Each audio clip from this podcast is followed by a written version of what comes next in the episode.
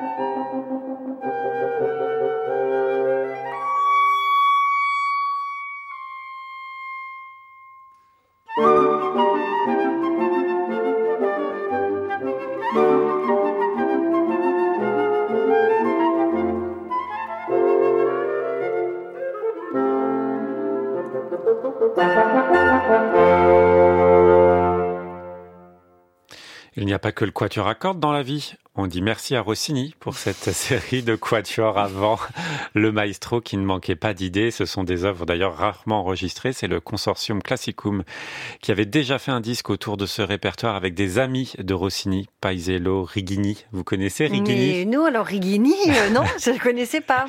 Mais lui aussi, il a écrit des quatuors avant. Ici, ce sont les six quatuors avant de Rossini qui sont enregistrés, légers, fantasques, classiques dans leur équilibre, vous avez entendu.